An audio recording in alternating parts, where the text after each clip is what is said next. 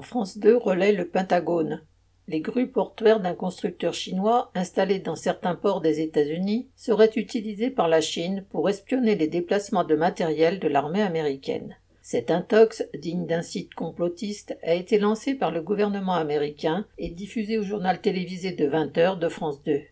Les fameuses grues portuaires incriminées sont celles du fabricant chinois ZPMC. Elles sont parmi les plus modernes du monde. Le reportage de France 2 a indiqué sur un ton inquiétant qu'elles sont bourrées de capteurs ultra sophistiqués et qu'elles sont pilotables à distance par ordinateur. Mais c'est justement pour ces qualités qu'elles sont vendues partout dans le monde et installées dans de très nombreux ports de marchandises depuis des années, notamment en France, au Havre et à Dunkerque.